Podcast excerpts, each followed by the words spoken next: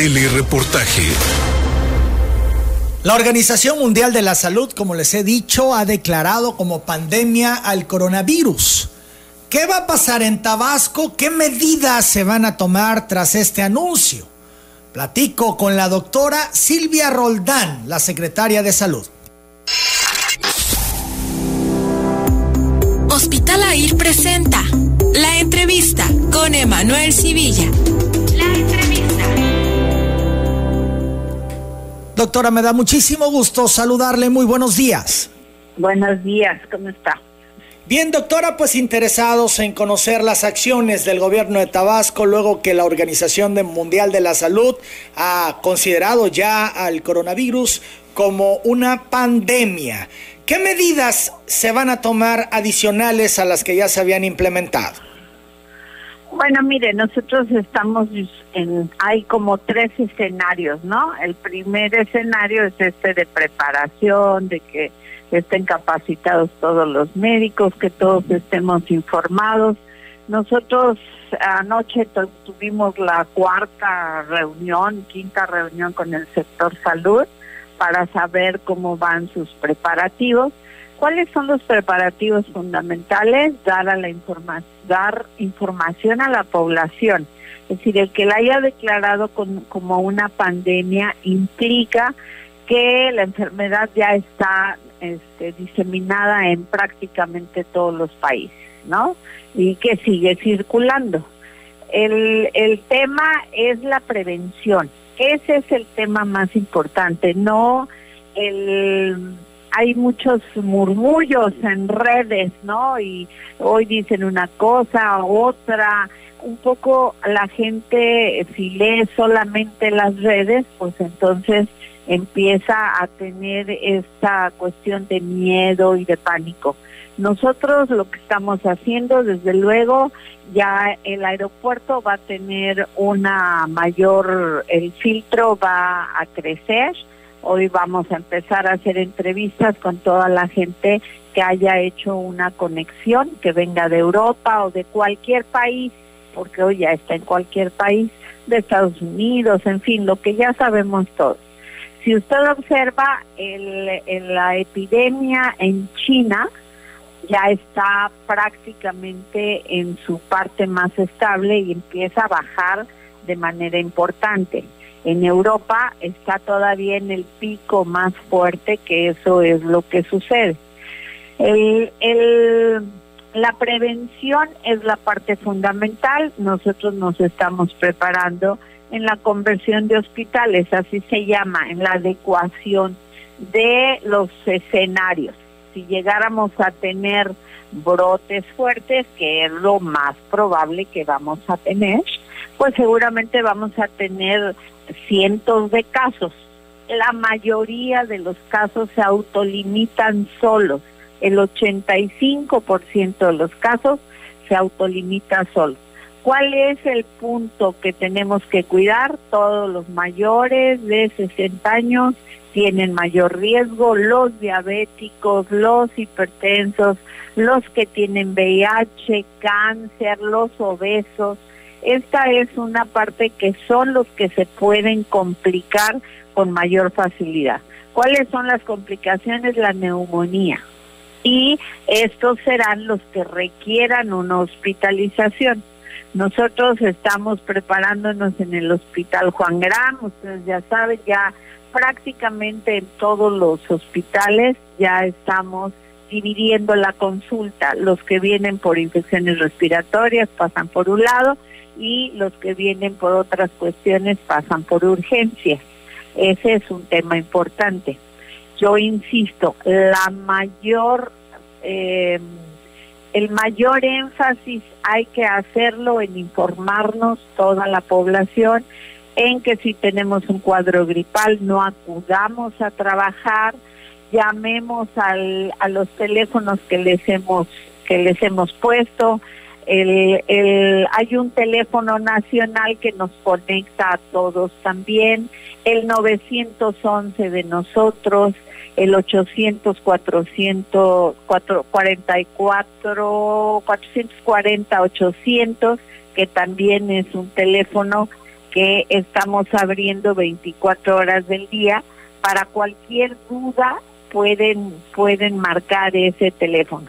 ¿Cuál es lo ideal? Que la gente con un cuadro gripal, con un cuadro gripal, no tenga que ir al médico, no tenga que ir a un, al hospital, sino que se informe en estos teléfonos. Le voy a dar el otro 800 que tenemos, 800 624 1774. Ahí le pueden informar qué tiene que hacer, la cuál es la manifestación clínica con la que tenemos que tener pendiente, la falta de aire, la dificultad respiratoria. Ese es el punto clave para entonces acudir al hospital, ir con un cubrebocas, proteger a la familia si yo tengo un cuadro gripal, usar cubrebocas dentro de la casa y proteger a la familia. Esperar 10 días a que se pase todo el cuadro gripal y entonces empezar a trabajar nuevamente. Desde luego para eso todos los empleadores tienen que tener la conciencia de que no todos los pacientes van a tener van a ir por una incapacidad, pues, porque entonces van a tener que ir a un hospital, sino que permitan que pasen los días en que se, se cubra la mejoría de su cuadro gripal. Doctora Roldán, el infectólogo de la UNAM, Alejandro Macías, ha comentado que se presentan en cuanto al cuadro eh, fiebre y tos y que es muy difícil distinguir qué enfermedad porta la persona. Se podría confundir con influenza. Sí, claro, es muy similar el cuadro. Aquí el, el punto es que nosotros tenemos circulación de influenza todo el año, más en la etapa de verano es, digo, perdón, de invierno, ¿no? Que son influenza estacional, así le decimos en todas partes. Hay muchos más casos de influenza. nosotros hemos tenido en el, el año pasado, yo creo que tuvimos como 500 casos de influenza que, este, que está circulando. Yo les insisto que los cuadros son semejantes, que hay que observarse mucho para, si hay dificultad respiratoria, llegue al médico con cubrebocas al hospital. Entonces la clave es la dificultad para respirar. Cuando se tiene este elemento, se podría pensar que es coronavirus y por lo tanto extremar las medidas. Que estamos complicados. Fíjese, el coronavirus tiene esta parte del cuadro gripal, pero tiene dolor de garganta generalmente el haber estado en contacto con alguna persona que ha sido investigada por coronavirus, el haber viajado a cualquier parte del mundo, a Estados Unidos, a Europa, a cualquier parte del mundo, eso le puede dar, y, tiene un cuadro gripal, bueno, hable por favor al 800 624 1774 o al otro 0800, eh, perdón, 01800 044 800 y pregunte. Ahí lo vamos a estar monitoreando. Por teléfono se puede monitorear a la gente. Si se requiere que se haga algún estudio, depende de las características, se le irá a tomar el estudio o lo citaremos en algún lado para hacerle el estudio. Sigo platicando con la secretaria de Salud Silvia Roldán. Han acusado algunos actores que lo que está fallando, doctora, es la detección a nivel nacional de los casos de coronavirus. Por eso son muy pocos los que eh, pues se han reportado en México. Que la mayoría de las personas van a consultorios SIMI o de este tipo de consultorios y que por eso pues no se tiene una detección adecuada. Fíjense, eh, estas cosas se comportan, eh, así se ha comportado en todas partes y eso es lo que tenemos, todo el país tiene las mismas instrucciones. El escenario uno de esta enfermedad es que vamos a tener casos importados, como está sucediendo en México, en Querétaro, en todas partes, casos importados que vienen pues seguramente en el caso de nosotros pueden venir de Europa, de China, de Singapur, por ejemplo, casos importados y más o menos en 30, 40 días podemos empezar a tener brotes familiares si no se contiene ahí. Y estos brotes familiares, bueno, va a ir creciendo hasta que se instala la epidemia completa en todas partes. Entonces, esa es, el punto es contener, de que va a llegar, va a llegar, no hay la menor duda. Aquí es el hecho de estar informado, de tener las medidas importantísimas de higiene que todos tenemos. Hay que lavarse las manos la cantidad de veces que sea necesario. No solamente ponerse agua, lavarse las manos con agua y jabón. Ahí tenemos mucha información de técnicas de lavado de manos, el hecho de tener, de no tocarse la cara permanentemente y entraremos a una etapa de no saludarnos ni de abrazo ni de beso si yo veo que hay una persona que está estornudando, me debo de alejar como metro y medio más o menos de esa persona. Ahora, todo el que tenga un cuadro gripal tiene que tener responsabilidad para no contagiar a los demás. Doctora Roldán. Ahí, ahí está la clave. La mayoría de los países han tomado medidas drásticas. Escuchábamos hace un momento las determinaciones de Estados Unidos de suspender los vuelos de Europa a ese país y viceversa. También el presidente de El Salvador, que toma medidas eh, pues rudas, dicen algunos, eh, solicita pasaportes ahora para quienes no tenían que portarlo, entre otras cosas. Colombia eh, ha declarado estado de emergencia. Guatemala también está haciendo lo propio. En el caso de El Salvador y Guatemala, hasta donde se sabe, no hay casos. En México está muy relajada la autoridad, ¿no le parece? Fíjense que yo creo que no. Yo creo que México tiene trabajando desde los primeros días que se empezó a dar la información de la de la epidemia, está trabajando en la preparación, en la información. Esto es lo que puede contener. O sea, ahorita con 12 casos, 11 casos que hay en México, pues no puede usted cerrar todo ¿no? Sino el acudir a las personas para que ayuden en la contención. Eso es lo más importante. Todavía los casos que tenemos en México, prácticamente todos son importados. Y si usted ve por cada caso, se han estudiado 30, 40, hasta 50 gentes, que son los contactos. En todas las muestras que se están tomando de vías aéreas, se está corriendo todo tipo de virus que hay en las infecciones respiratorias. O sea, esa es la búsqueda activa. Pero a mí me parece que cerrar en este momento las fronteras, el cerrar aeropuertos, no estamos en ese escenario. En el momento que nosotros tengamos un escenario más complicado, entonces empezaremos si hay niño, un niño en la escuela que tiene y se diagnostica con este padecimiento, pues hay que cerrar la escuela. ¿Sí? Este, si tenemos eventos cuando ya esté circulando esto en, en brotes, pues entonces se tendrán que suspender actividades donde hay mucha gente. Pero no estamos en esa posición ahorita. Entonces, hay que eh, recordar que estas cosas no solamente le pegan a salud, le pegan a la economía en general. Claro. Ahora, doctora, entonces estos países, Colombia, El Salvador, Guatemala, Estados Unidos, ¿están sobredimensionando el problema de coronavirus?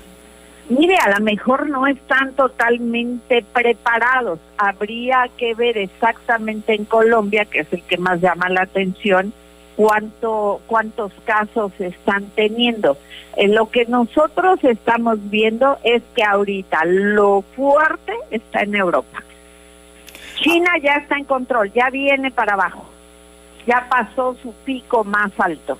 Este Europa tiene ahorita el pico más alto. Italia ha tenido eh, 600 defunciones, ¿no? En muy poquito tiempo no sé si no estaba preparada la gente, si no creyó que iba a llegar el, el, padecimiento, no lo sé, pero su grado de exposición ha sido enorme. Abro un paréntesis, doctora. De último minuto se registra explosión de una estación de gas en la ranchería Calzada sobre la Villahermosa Cárdenas, kilómetro 123. Pedimos que extremen precauciones. Estamos presentando imágenes en estos momentos en nuestra transmisión en vivo en redes sociales y en xbt.com. Se ve aparatoso esta, este incendio que se ha generado producto de esta explosión de la estación de gas en la ranchería Calzada. Esperemos que Protección Civil nos pueda dar un parte en pocos minutos. Son las 8 con 3. Sigo platicando con la doctora Roldán. Doctora, los eventos masivos, se ha hablado tanto de este tema. Eh, ya en algunos lugares han decretado que eventos donde haya más de 500 personas no se lleve a cabo. De hecho, eventos deportivos se han suspendido en distintas partes del mundo etcétera. ¿Qué va a pasar en México? ¿Qué va a pasar en Tabasco en particular con estos eventos nacionales que se tienen previsto que se lleven a cabo y además de la Feria Tabasco 2020? Eh, estamos viendo ya un escenario eh, que se empieza a complicar en otras partes del mundo y usted insiste y lo insisten los expertos de que llega, llega a Tabasco y de que se puede complicar, se puede complicar. Sí, desde luego, o sea, no estamos minimizando el asunto que es una enfermedad muy contagiosa, pero que si todos ponemos una un grano de arena para no contagiarnos, podemos tener un pase menos menos eh, explosivo de lo que ha sido en, en China o de lo que ha sido en Italia, básicamente. Yo creo que en este momento no estamos en la posición de cerrar escuelas, de cerrar aeropuertos, ni de cancelar en este momento la feria. Todos los días, estos padecimientos, todos los días hay que analizar cómo va la evolución, cuántos casos hay, en dónde están, para poder tomar decisiones. Todavía es temprano para decir, se va a cancelar la feria. No, no sabemos hay que esperar a ver cómo evoluciona en México y cómo evoluciona en Tabasco.